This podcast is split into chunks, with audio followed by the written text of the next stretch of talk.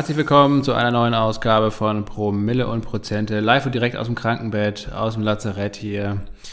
Nachdem wir eine Woche aussetzen mussten, da ging leider gar nichts mehr. Jonas, erstmal natürlich herzlich willkommen an dich. Danke, Lasse. Moin. Weiter gute Besserung an dich und auch an mich, äh, live aus dem Home Hospital. Ja, genau. Ähm, dich hat es jetzt auch erwischt. Hoffentlich nicht ganz so schlimm wie bei mir. Also was bei mir hier los war jetzt in den letzten Tagen, eigentlich Wochen, ähm, das hatte ich ja, ich glaube noch nie, muss ich sagen. Also so lange anhaltend krank. Jetzt habe ich anscheinend eine Lungenentzündung, man weiß es nicht, die Ärzte wissen auch nicht mehr weiter. Auf jeden Fall gibt es endlich das lang ersehnte Antibiotikum und alle möglichen anderen ähm, Hardcore-Medikamente, damit der Körper vielleicht noch zu retten ist. Mal gucken. Wir werden euch diesbezüglich auf dem Laufenden halten. Ich werde ab und zu mal keine Stimme haben vielleicht, aber wir wollen jetzt trotzdem 30 Minuten einen kleinen lockeren Podcast aufnehmen, ohne große Vorbereitung ähm, einfach so über aktuelle Geschehnisse sprechen, äh, damit hier nicht noch eine äh, Woche ohne Folge passé äh, oder über, über durchs Land geht, wie man das auch immer so schön sagt. Durchs Land geht, ähm, übers Land zieht. Lasse einmal noch eine Frage zum Antibiotikum. Wie lange musst du das nehmen? Ähm, so ein paar Tage. Zehn Tage, zwölf Tage, ja, 14 Tage? nee, das, das geht irgendwie anscheinend recht schnell. Das sind auch nur, eigentlich sogar nur drei Tabletten insgesamt 500 hm. Milligramm. Ähm, die teile ich mir dann aber teilweise auf. Also jetzt ein paar Tage werde ich es noch nehmen. Okay, und hast du, ich erinnere mich, ich hatte ja mal Typhus. Ähm, wann war das? 2020. Da, da dachte ich ja, ich wäre der, ähm, ich wäre wär der erste, allererste offizielle Corona-Patient in Berlin und das Krankenhaus dachte das auch. Völlig, alles wurde abgeriegelt, vor allem ich. Ähm, dann war es doch, in Anführungsstrichen, nur Typhus und 14 Tage dann Antibiotikum. Und dann habe ich aber mir in der Apotheke äh, besorgen lassen. Äh, ich hatte ja massiv Fieber, irgendwie so, 41,6 oder so in der Spitze. Das war auf jeden Fall auch keine witzige Zeit.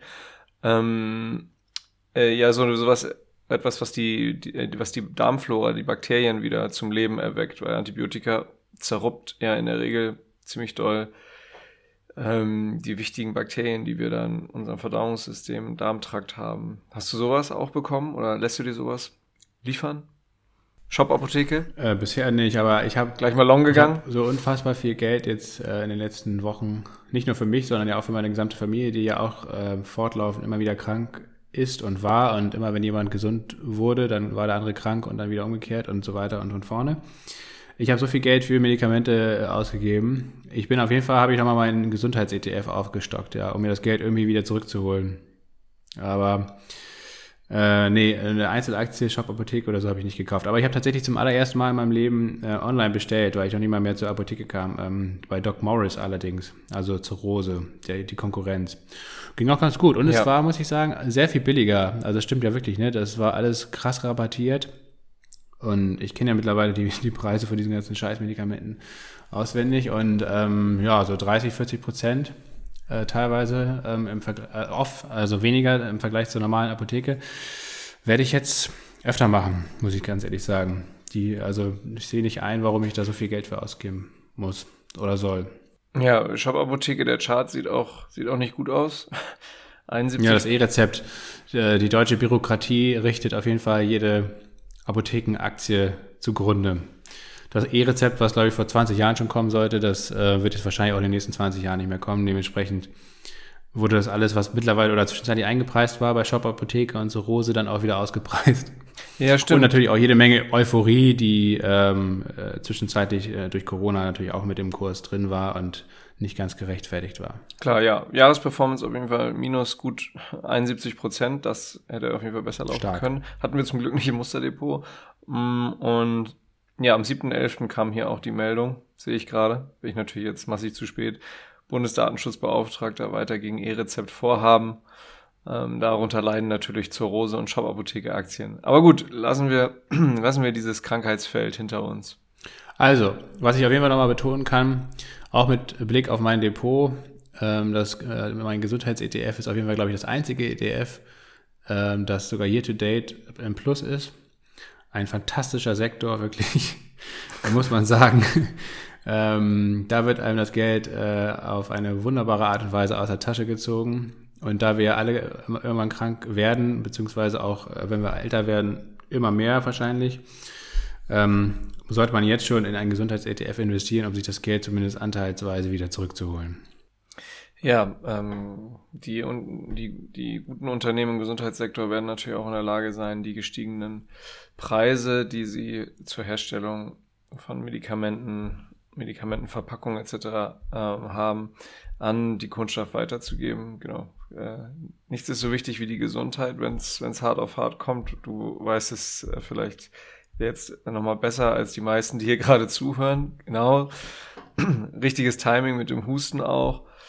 Ähm, ja, lassen wir das mit dem Galgenhumor vielleicht. Lasse, du hast dir ähm, oder vielleicht anders. Ich habe ich hab eine E-Mail bekommen heute von äh, unserem Gasversorger. Wir sind aktuell oder seit ähm, seit Jahresanfang in der Grundversorgung. In der Grundversorgung landest du ja immer, wenn du wenn du keinen mal langfristigen Vertrag hast. Das ist bisher auch relativ gut gelaufen in diesem Jahr, weil ähm, das war in den Jahrzehnten zuvor nicht so. In diesem Jahr war die Grundversorgung relativ häufig günstiger als so eine, ähm, die, die geht dann auch nur so über so zwei, drei Monate, ist der, der Preis festgeschrieben und dann kannst du dann auch relativ zu, immer zum Monatsende kündigen.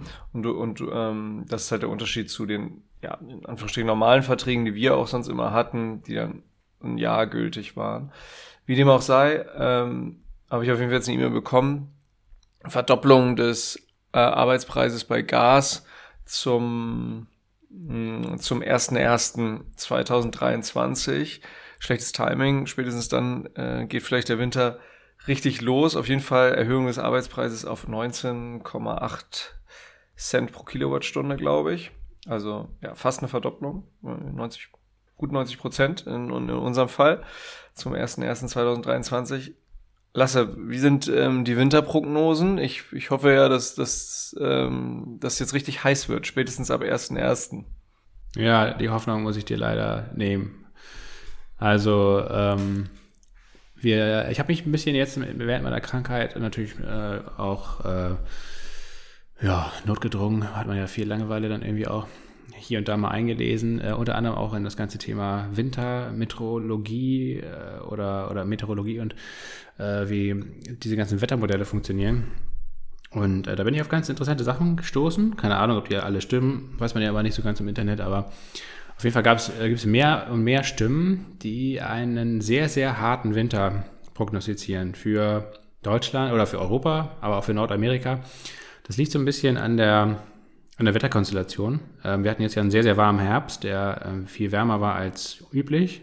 Das kann man jetzt dem Klimawandel zuschreiben. Das kann man aber letztendlich vor allen Dingen auch einfach äh, eben bestimmten Wetterkonstellationen zuschreiben, die es auch in der Vergangenheit gegeben hat. Ähm, es gibt auch bestimmte Bauernsprichwörter, die muss ich mir mal raussuchen, die genau auf dieses Phänomen abziehen. Also ein warmer Herbst wird meistens gefolgt von einem sehr, sehr kalten Winter. Und es hängt damit zusammen, dass jetzt zurzeit ähm, eine, eine Luft Blase ähm, sich auf, an, über der Arktis, also über dem Nordpol gebildet hat. Ähm, Blase ist immer schlecht, lange, ne?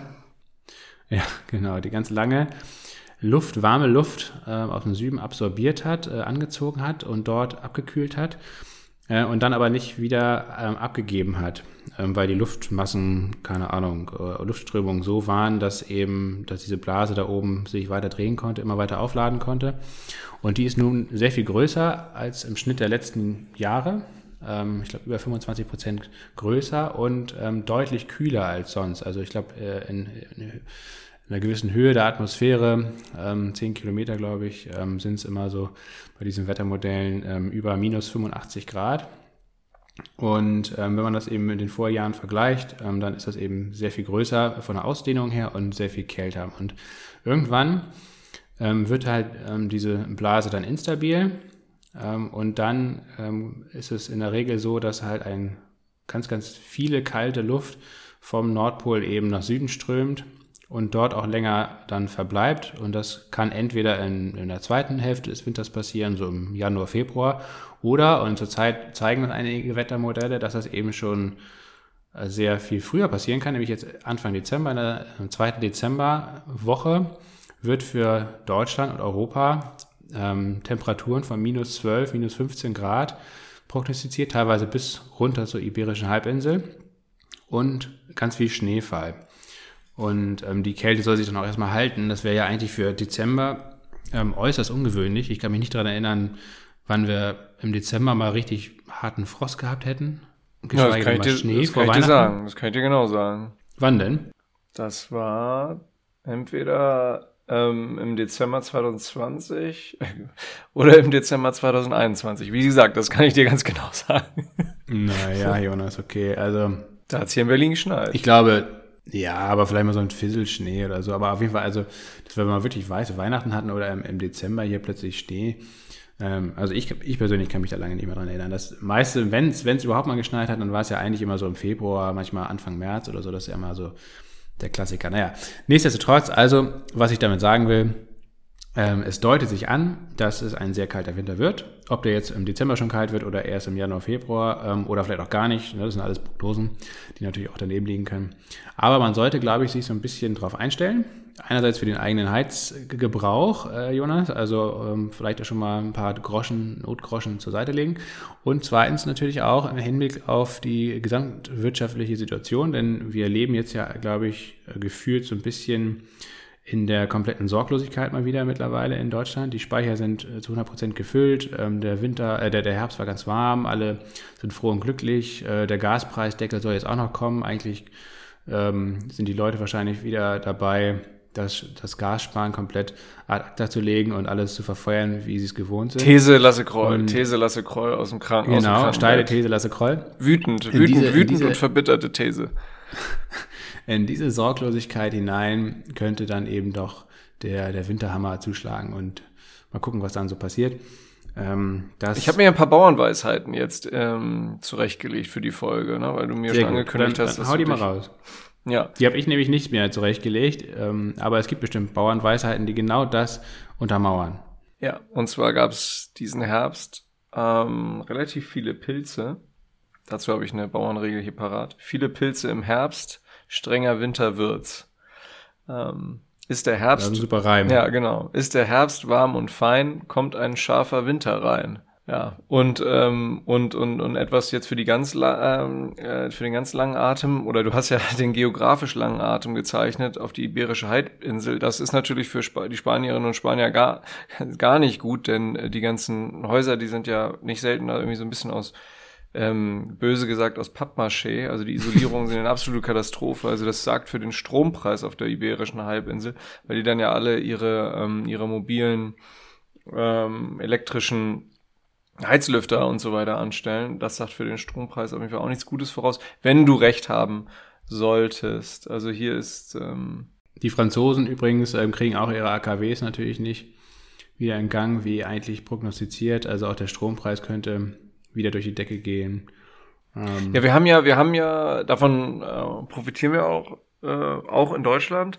Ähm, es gibt ja keinen wirklich nationalen Strommarkt, wir haben ja einen europäischen Strommarkt und ähm, beziehen natürlich auch Strom aus dem Ausland, was weiß ich, vielleicht von polnischen Atomkraftwerken, schwedische, norwegische Wasserkraft.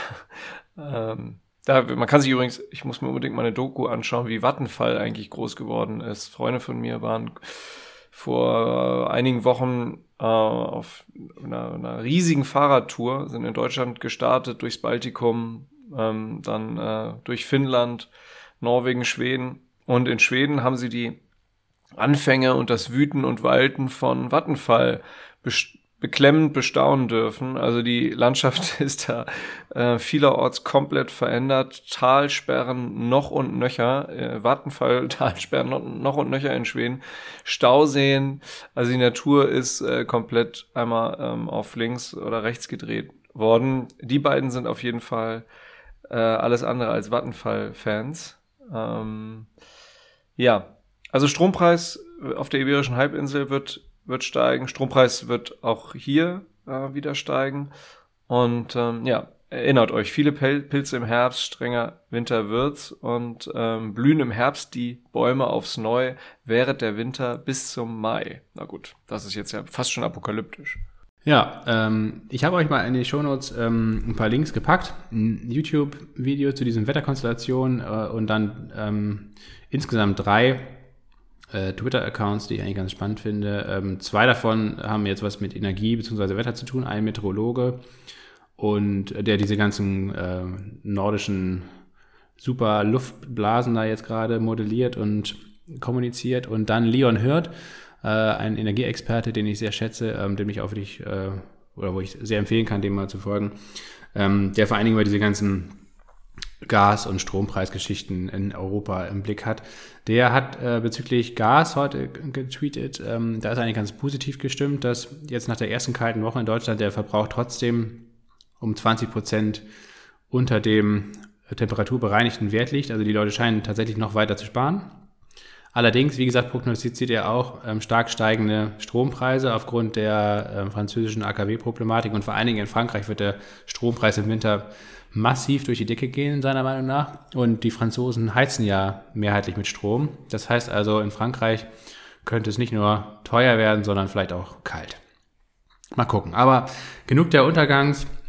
Ähm, äh, hier, die es ja auch gar nicht sein sollen. Ähm, das soll es jetzt erstmal zum Thema Wetter und Gas gewesen sein. Man sollte eben sich nicht in, in dieser trügerischen Sicherheit wehen, sondern vielleicht auch mal auf andere Szenarien gefasst sein.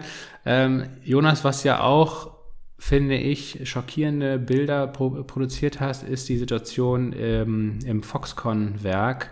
Foxconn ist ja der wichtigste Apple-Zulieferer, wie ihr wahrscheinlich alle wisst. In Zhengzhou, der sogenannten iPhone City, wo immerhin ja 80% der iPhone 14 äh, ähm, gelagert ist.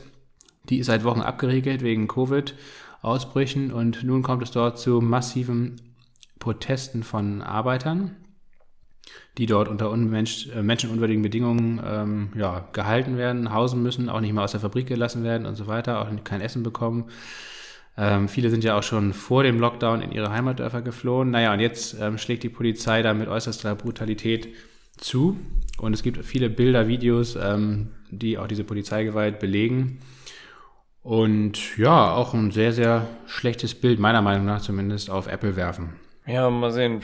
Ähm, ich habe es ehrlich gesagt nicht gesehen. Wir hatten ja von, von vor zwei Folgen davon berichtet, dass eben schon mehr als äh, 20.000 Mitarbeiterinnen und Mitarbeiter das Werk verlassen hatten. Ähm, hat sich Apple eigentlich schon offiziell dazu geäußert? Meines Wissens nicht. Aber es ist auf jeden Fall davon auszugehen, dass die, diese iPhone 14 Produktion da massiv in Rückstand gerät. Und ich bin mal gespannt. Der ganze, da werden wir gleich noch ein bisschen äh, drauf zu sprechen kommen, äh, dass der allgemeine Aktienmarkt ja auch immer weiter hochläuft, ähm, wo ich einfach nur noch den Kopf schüttel und, und daneben stehe und denke, na gut, alles klar, viel Spaß. Das kann auf jeden Fall dann heiter werden in den nächsten Wochen. Wenn, wenn irgendwann die Luft rausgeht, dann geht sie auf jeden Fall richtig raus. Und ich glaube ehrlich gesagt auch bei der Apple-Aktie, dass wir da in den nächsten Monaten nochmal einen sehr starken Abverkauf sehen werden. Ähm, Apple für mich aktuell äh, ja, stark überbewertet ähm, dass da ist sehr viel, sehr viel heiße Luft drin, auf jeden Fall, auch in der Apple-Aktie. Ähm, das wird auch noch ein ähm, böses Erwachen geben. Aber mal gucken. Das sind natürlich jetzt auch, wie gesagt, heiße Meinungen hier wieder, äh, die natürlich auch nicht eintreten müssen. Aber was da gerade äh, in Zhengzhou passiert, ähm, das sollte man auf dem Zettel haben. Ähm, und generell sollte man sich vielleicht auch mal überlegen, ob man, ob man nicht, ob man wirklich ein neues iPhone braucht aktuell oder vielleicht auch einfach mit dem alten zufrieden ist. Ähm, denn das iPhone 14, äh, ja, da kann man ja sprichwörtlich das Blut abwischen dann wahrscheinlich, bevor man es auspackt. Ähm, in Sachen Covid gibt es ja in China jetzt, äh, da gab es ja jetzt ja auch wochenlang Euphorie, Zero Covid ist bald vorbei, bla und blub, ähm, wo ich auch sehr skeptisch, ehrlich gesagt, bin. Ähm, Gerade jetzt vor dem Winter. Gleichzeitig gibt es Rekord-Covid-Zahlen aus China. Ähm, in Peking werden wieder restriktive Lockdown-Maßnahmen eingeführt. Und, das finde ich auch interessant, Bloomberg Intelligence hat äh, berechnet, eine Prognose erstellt, ähm, was die potenziellen menschlichen Kosten wären, wenn diese Zero-Covid-Politik wirklich aufgegeben werden sollte. Auch das, wie gesagt, eine Prognose, keine Ahnung, wie sie die berechnet haben, wie weit, wie weit die seriös ist und so weiter, aussagekräftig ist. Aber ich will das einfach mal zitieren. Bloomberg Intelligence. Ähm, also wenn Zero Covid aufgegeben wird, rechnet Bloomberg damit, dass es 363 Millionen Infektionen in den nächsten ein, zwei Jahren geben wird, mit 5,8 Millionen Intensivpatienten und fast 620.000 Todesfällen. Und ähm, die Conclusio für Bloomberg daraus ist, dass eine vollständige Wiedereröffnung Chinas möglicherweise nicht im nächsten Jahr erfolgen wird, aufgrund dieser Risiken. Keine Ahnung, ob diese Zahlen, wie gesagt, valide sind. Äh, das kann sowieso wahrscheinlich niemand seriös äh, beurteilen. Nichtsdestotrotz ähm, sollte man glaube ich, oder wenn man, also ich persönlich setze sowieso keine Hoffnung drauf, mir ist es ziemlich egal, aber alle Leute, die jetzt ähm, welche Hoffnung auf eine etwaige Lockerungspolitik in China setzen oder da vielleicht auch ihre Investitionsentscheidungen ähm, von ableiten, die sollten diesbezüglich auch sehr vorsichtig sein, meiner Meinung nach. Ja, also die Lage ähm, in China insofern dann Auswirkungen auf uns alle, direkt oder indirekt, insofern als dass ähm, angebotsseitig äh, das Wachstum weiter unter, unter Druck ist. Ne? Also wir haben ja eher den Fall, dass die Angebotsseite seit vielen Monaten jetzt schon äh, massiv unter Druck ist. Unternehmen haben genug Kunden, haben genug Aufträge, auch, äh, auch die deutsche Industrie, die Auftragsbücher sind, sind voll ähm, im historischen Vergleich.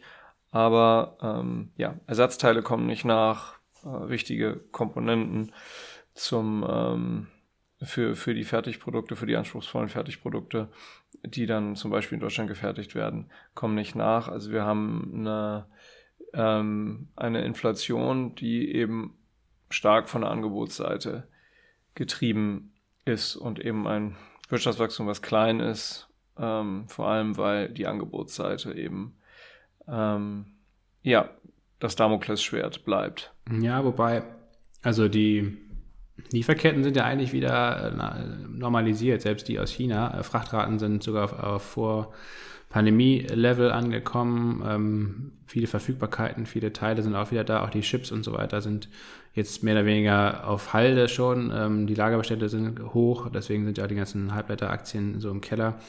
Das Angebotsproblem sehe ich ehrlich gesagt gar nicht so sehr.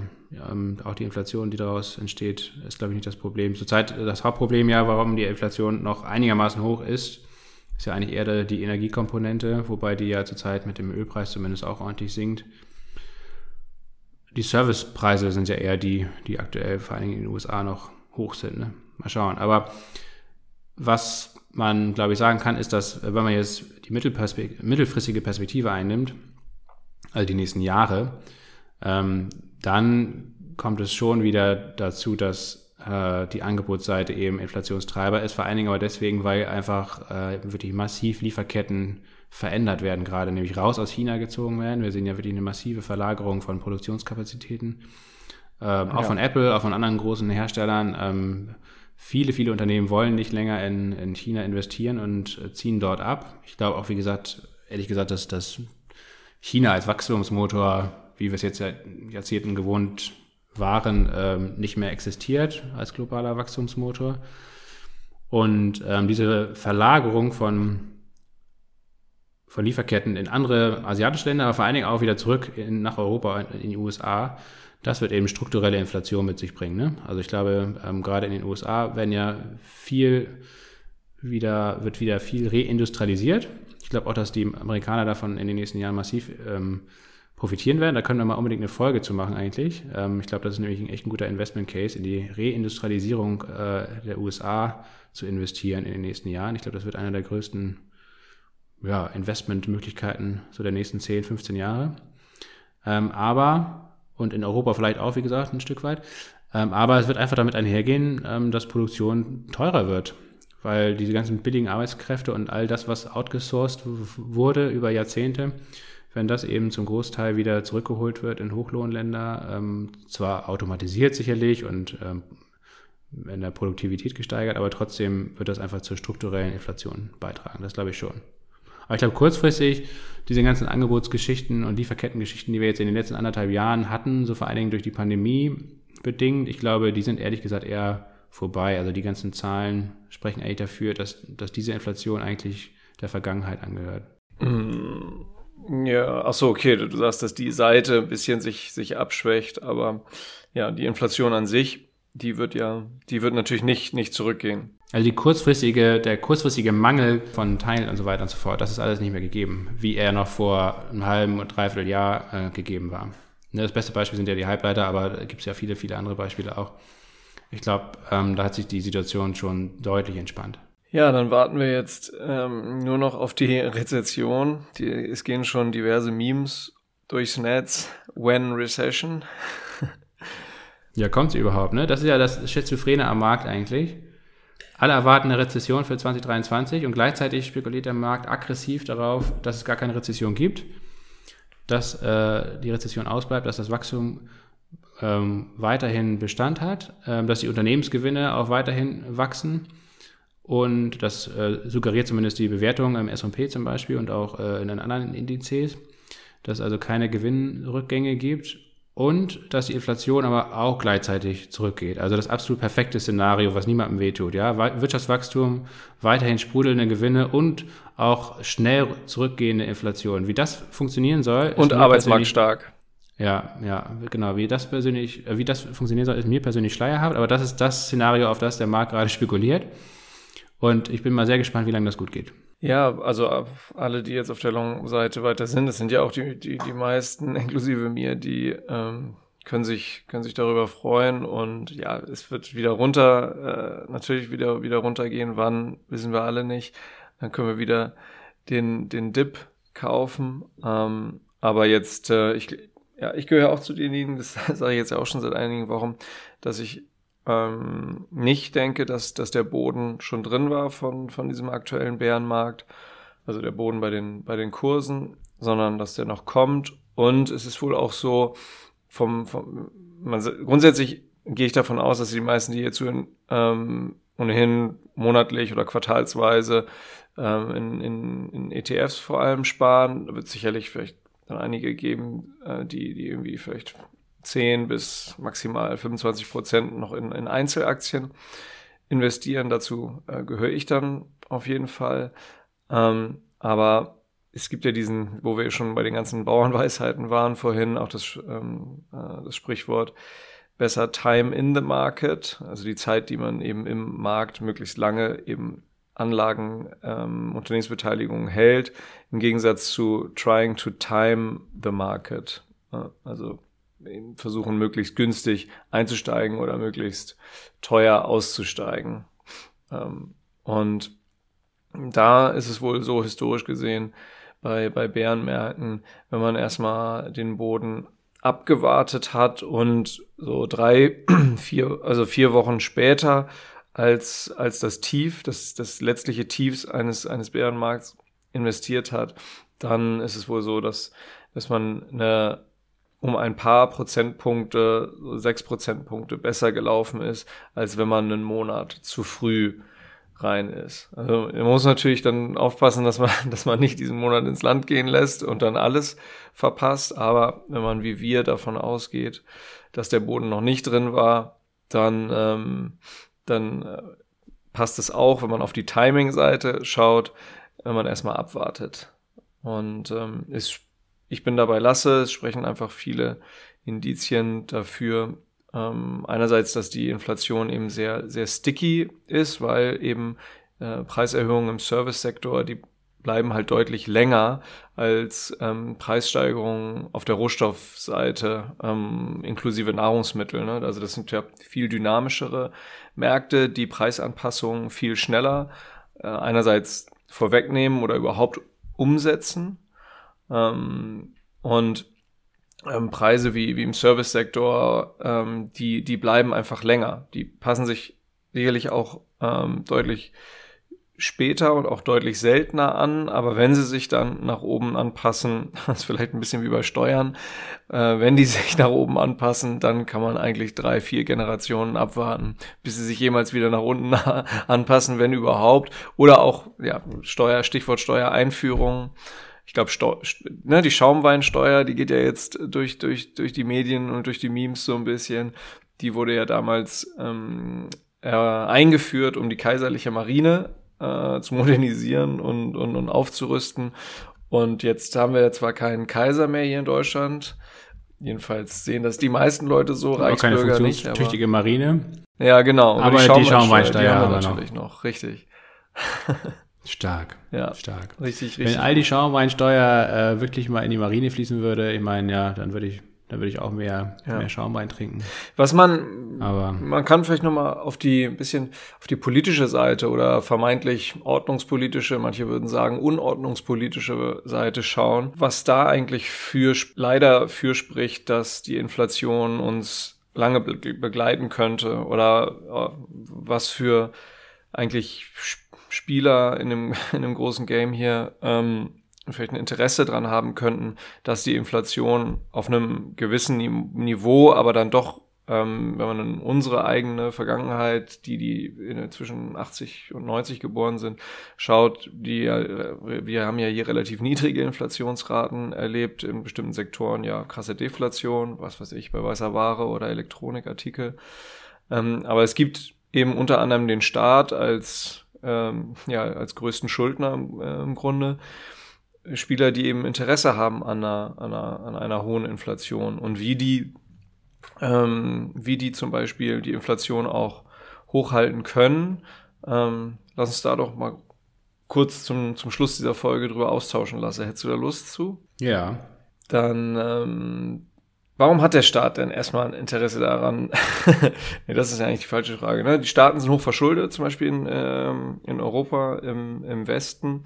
Ähm, ja, Frankreich, ähm, Italien im Verhältnis zum, zum BIP nochmal deutlich äh, stärker als zum Beispiel Deutschland, aber auch die Bundesrepublik Deutschland hat natürlich ein Interesse daran, ähm, dass die Schuldenlast geringer ähm, wird. Und wenn jetzt, äh, wenn jetzt das, das Bruttoinlandsprodukt ähm, also ähm, steigt, das äh, nominell, nominell steigt und die Steuersätze zumindest prozentual gleich bleiben, dann steigen ja auch die ähm, die absoluten Steuereinnahmen der, der Staaten und können damit die nominell gleich bleibenden Schuldbeträge schneller, schneller tilgen. Und ja, eine Inflation, die von der Bevölkerung halt dann entweder nicht bemerkt wird oder, oder, oder zumindest toleriert wird, so dass das halt politisch gesehen ist ja in Demokratien wichtig, ähm, die muss dann halt irgendwo natürlich eingefangen sein. Ne? Also das wird, wird wahrscheinlich nicht mitgemacht werden, wenn, wenn, wenn wir eine jährliche per annum,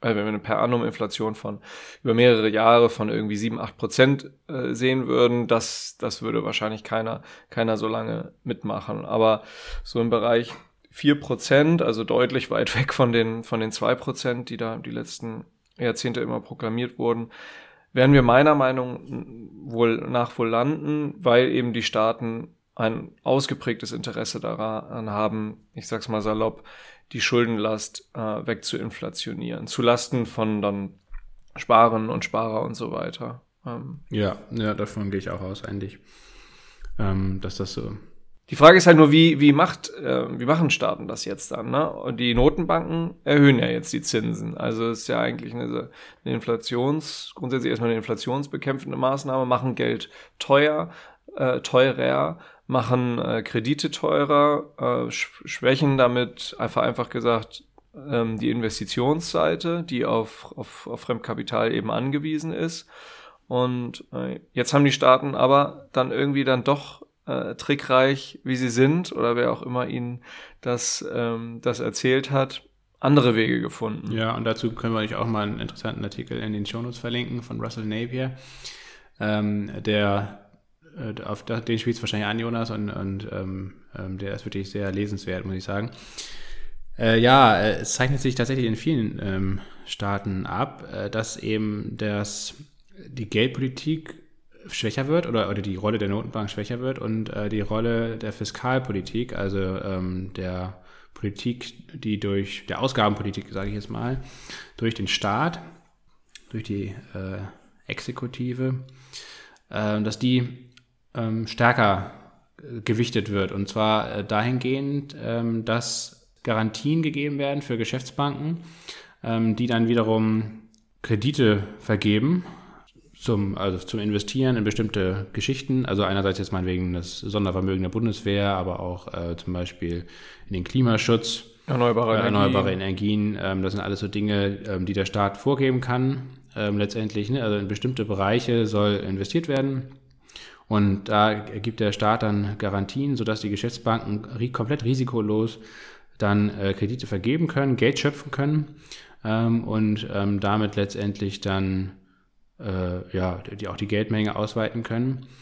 Ähm, obwohl die der Zentralbank zum Beispiel ähm, Zinsen erhöht oder, oder ähm, äh, dagegen steuert, also eigentlich letztendlich äh, versucht, eine restriktivere Geldpolitik zu machen.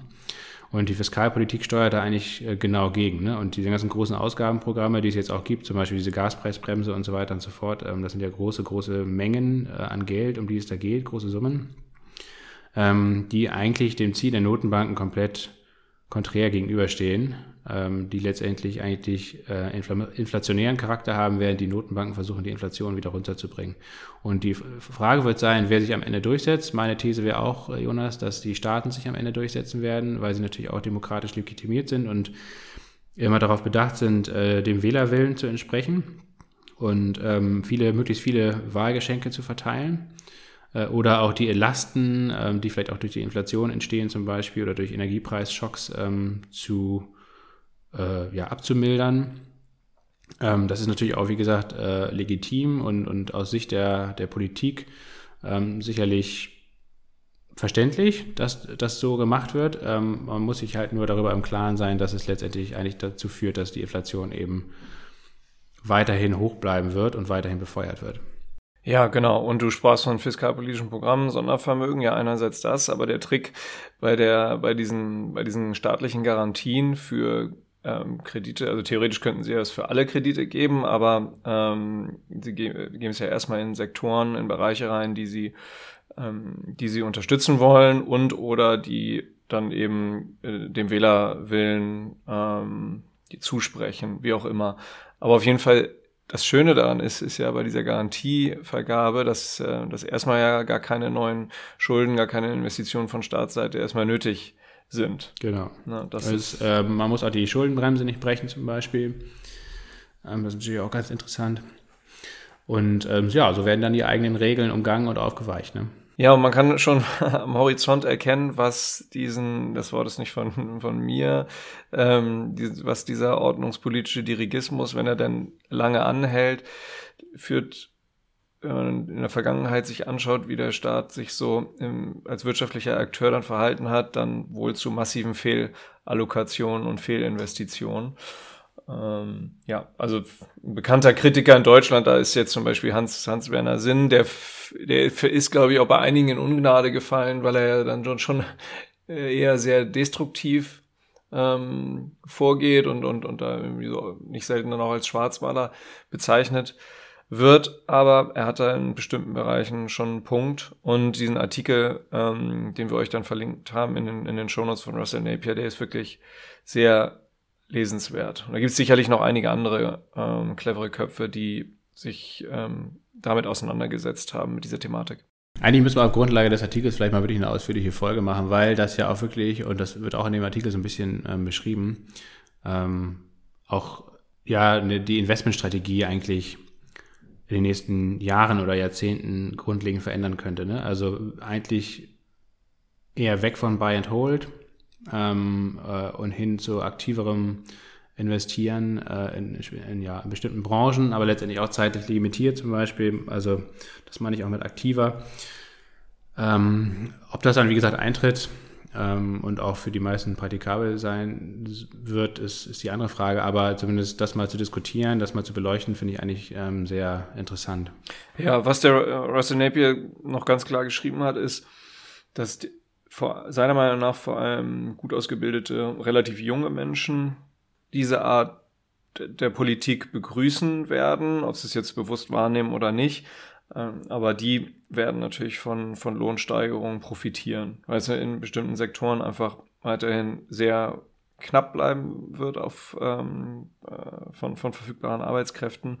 Und diese Menschen gut ausgebildet, äh, relativ jung, flexibel, sowohl ähm, ja, was den Wohnort angeht, als auch vielleicht, ähm, wenn es darum geht, neue Dinge zu lernen, die, ähm, gut, es war vorher auch schon kein Geheimnis, dass das grundsätzlich so ein bisschen Leute sind, die dann auf der Gewinnerseite stehen, aber ähm, die werden von so einer Politik aber nochmal zusätzlich praktisch unter, unterstützt. Und Menschen, die eben, die aber eben sich Sachen. Das ist, glaube ich, eine gute Nachricht. Ja. Ich, glaube, ich glaube nicht, dass wir ein großes ähm, Arbeitsmarktproblem haben werden in den nächsten Jahren. Ähm, ich glaube schon, dass, ähm, dass wir eben ein strukturelles Defizit am Arbeitsmarkt haben, also eigentlich immer zu wenig Menschen, die arbeiten ähm, können, ähm, auf, also aufgrund ihres Alters. Hier in Deutschland meinst du jetzt? Ähm, dementsprechend In Deutschland, aber auch in vielen anderen westlichen Ländern. Ähm, ich glaube auch in den USA und so weiter. Ich glaube, ich habe auch so ein bisschen die Hoffnung, wie gesagt, zum Beispiel, ich habe gerade gestern oder vorgestern auch einen Artikel äh, oder einen Bericht im Weltspiegel gelesen über eine Kohleregion in Virginia, die Appalachen, äh, ganz bekannt da natürlich, die seit Jahrzehnten oder ja, Jahrhunderten äh, natürlich, da wird da Kohle abgebaut und in den letzten Jahrzehnten wurde es immer weniger und ähm, strukturell total schwach die Region, ähm, Trump-Hochland, ne, also oder, oder Trump-Gebiet, ähm, ähm, teilweise völlig verwahrloste Städte und Leute da, ähm, weil es einfach keine Arbeitsplätze mehr gibt, ähm, seit die Kohle da äh, oder die ganzen Kohlenminen geschlossen wurden. Ähm, und jetzt äh, geht's halt, wird da massiv in erneuerbare Energien investiert und neue Arbeitsplätze geschaffen und ähm, was dazu führt auch, dass auch ähm, diese ganzen Trump-Anhänger äh, zum Umdenken kommen und teilweise die Demokraten wählen und das Ganze, diese, diese krassen Gegensätze in der Gesellschaft in den USA ähm, ein Stück weit eben auch vielleicht zugeschüttet werden können wieder. Ne? Und ich glaube also, ich verbinde damit auch echt Hoffnung. Ähm, und nicht nur in den USA, auch in UK, ähm, wo es ja auch extrem ist, wo einfach äh, seit Maggie Thatcher in den 80ern äh, diese ganze Industrie komplett zerschlagen wurde, ähm, mit, den, mit den Folgen, ja, die wir jetzt ja sehen, äh, dass dieses Land eigentlich komplett vor die Hunde gefahren wurde. Nur noch diese komische Finanz, dieser ganze Finanzkapitalismus in London da seine Blüten geschlagen hat und der Rest des Landes eigentlich komplett verkommt und die Menschen dort auch keine Perspektive mehr haben. Und wenn auch dort und auch letztendlich in, in Deutschland, Europa ähm, eben wieder äh, Arbeitsplätze aus Asien zurückgeholt ähm, werden und hier ähm, für gute Einkommen sorgen, ist das, muss das nichts Schlechtes sein. Das ist, ist glaube ich, eher sogar eine positive Entwicklung. Ähm, da stellt sich mir dann eher, wie gesagt, oder die, die Problematik ist dann eher, wie gesagt, dass man die Folgen, die es natürlich hat, nämlich zum Beispiel deutlich höhere Preise in allen Belangen, auch für Lebenshaltungskosten und so weiter und so fort, ähm, dass die dann ähm, kompensiert werden eben durch höhere Löhne. Ne? Ähm, und das wiederum ist ja auch dann, spricht ja auch dafür, dass die, die, die Inflation weiterhin hoch bleibt. Ähm, Löhne steigen, einerseits durch erhöhte Inflation, andererseits aber eben auch durch äh, Arbeitsplätze oder Arbeitskräftemangel, durch demografische Gründe und so weiter. Umgekehrt wiederum schwaches Wirtschaftswachstum, ähm, aufgrund der schwachen Demografie äh, und auch eine überalterte Gesellschaft sind eigentlich beides Faktoren, die inflationsdämpfend wirken. Ne? Das sieht man ja in Japan eigentlich seit Jahrzehnten, ähm, dass es dort eigentlich eine Deflation gibt, also sinkende Preise, ähm, weil die ähm, Bevölkerung eigentlich so überaltert ist. Ähm, das ist also ein dämpfender Effekt. Mal gucken, was sich am Ende durchsetzt. Ähm, oder ob sich das die Waage hält, das wäre eigentlich sogar das Beste, ähm, dass die Preise dann sogar einigermaßen stabil bleiben und ähm, trotzdem hier, wie gesagt, die Arbeitsplätze ähm, sicher sind, die Arbeitslosigkeit niedrig ist ähm, und es auch vor allem, wie gesagt, in bestimmten Regionen in, äh, in Großbritannien oder in den USA zum Beispiel wieder zu mehr Prosperität kommt. Mal gucken. Sehr spannende Entwicklung auf jeden Fall. Auf jeden Fall, ja. Die meisten europäischen Länder, inklusive Deutschland, haben einfach ja in den nächsten äh, paar Jahren die Herausforderung, ähm, die, die Energiepreise in den Griff zu bekommen, also die, die, den Energiebezug zu sichern und auch ja, natürlich zu günstigen Preisen sicherzustellen. Da haben die USA sicherlich einen Vorteil. Aber es ist ja nicht selten so, dass irgendwie ähm, bestimmte Sektoren oder Menschen dann reagieren, wenn es wenn's, wenn's weh tut. Also ich bin auch zuversichtlich, dass Europa das schaffen wird. Ich finde auch, äh, dass Europa das jetzt in den letzten Krisen eigentlich ja in meiner Wahrnehmung zumindest ganz gut geschafft hat. Natürlich äh, gibt's da, gibt's da immer äh, das äh, nationalstaatliche ähm, Geplänkel und so weiter und dann scheren Leute wie Orban aus und so weiter, aber der bekommt ja jetzt zum Glück auch seit einigen Monaten die harte Kante ähm, aus Brüssel gezeigt. Und also ich bin auch zuversichtlich, dass wenn Europa das ähm, die Energieinfrastruktur da wieder gesicherter aufstellen kann, dass wir dann, ähm, ja, also zumindest auch gerade in Deutschland, ähm, weil wir hier ja eben in den letzten Jahrzehnten relativ wenig ähm, äh, Industrie abgebaut haben, eigentlich von einer sehr guten Basis ausgehen können. Ne? Und das gerade, ähm, das hören wir immer wieder, Deutschland ist massiv davon eigentlich abhängig, dass auch vor allem Facharbeiterinnen und Facharbeiter zuziehen, aber dass Deutschland tatsächlich damit ja auch an, an Attraktivität weiter, weiter gewinnt. Also nicht zuletzt auch aufgrund der Freiheiten, die die wir hier alle genießen können. Ähm, gibt ja dann doch erschreckenderweise ein paar Millionen Leute, die das nicht so wahrnehmen, die hier der Meinung sind, sie würden in Ketten gehalten werden und versklavt sein. Und dann kommen dann Sprüche wie, ähm, der äh, perfekte Gefangene oder Sklave ist, ist der, äh, der sich für frei hält. Also schon interessant, was sich, ähm, was sich ein satter äh, Bauch und Langeweile, wie sich das teilweise auch äußern können. Also zum Glück ähm, in der Regel ist, äh, geht's da dann, äh, wird das in Kreativität oder und hoffentlich positiven Konsum umgemünzt, aber bei manchen führt das dann eben doch dazu, dass sie irgendwie abdrehen. Ähm, ja, das soll es gewesen sein. Diese Folge war, glaube ich, auch, ein bisschen, auch ein bisschen kurios geprägt von den ein oder anderen Viren oder Bakterien, die uns da vielleicht den ein oder anderen Gedanken äh, ein bisschen haben formen lassen. Hm, ich habe ich hab nichts mehr zu sagen. Ich muss mich wieder hinlegen, ehrlich gesagt. Ja. Äh, meine Stimme versagt hier langsam auch. Mein, mein Hals kratzt, wird immer äh, penetranter und äh, der nächste Hustenanfall steht bevor. Ja. Das soll es gewesen sein. Ähm, ähm, ich hoffe, ihr hattet ein bisschen Spaß. Heute mal weniger strukturiert als sonst. Vielleicht auch mal eine, eine schöne Abwechslung, ein bisschen rumgequatsche, ein paar heiße Thesen. Ähm, mit, ja, schaut auf jeden Fall mal in die Show Notes, da habe ich euch jede Menge Links reingepackt äh, von interessanten Twitter-Accounts, äh, die ich spannend finde, YouTube-Videos dabei, dann den Artikel von Russell Napier. Habt ihr vielleicht ein bisschen was zu lesen, ein bisschen zu stöbern, äh, wenn ihr Lust drauf habt, wenn nicht, dann nicht. Und ab nächster Woche, äh, ich, nächste Woche, Jonas, ich finde, wir müssen jetzt mal wieder ein paar Themenfolgen machen und ich hätte Lust mal äh, zum Beispiel ähm, mal wieder mit einer Gesundheitsfolge anzufangen. Das wäre doch eigentlich ein schöner Restart äh, wenn wir dann vielleicht nächste Woche sogar wieder einigermaßen fit sind, ähm, können wir uns mal wieder ein, zwei Gesundheits-ETFs angucken und vielleicht auch ein, zwei ausgewählte Gesundheitsaktien. Was meinst du? Klares Ja. Gut, das machen wir dann nächste Woche. Perfekt. Bis dahin, bleibt gesund, das ist das Wichtigste. Genießt das Wochenende, genießt die Woche und wir hören uns, ähm, wenn ihr mögt, in sieben Tagen wieder. Bis dann. Bis dann, bleibt gesund. Ciao. Ciao, ciao.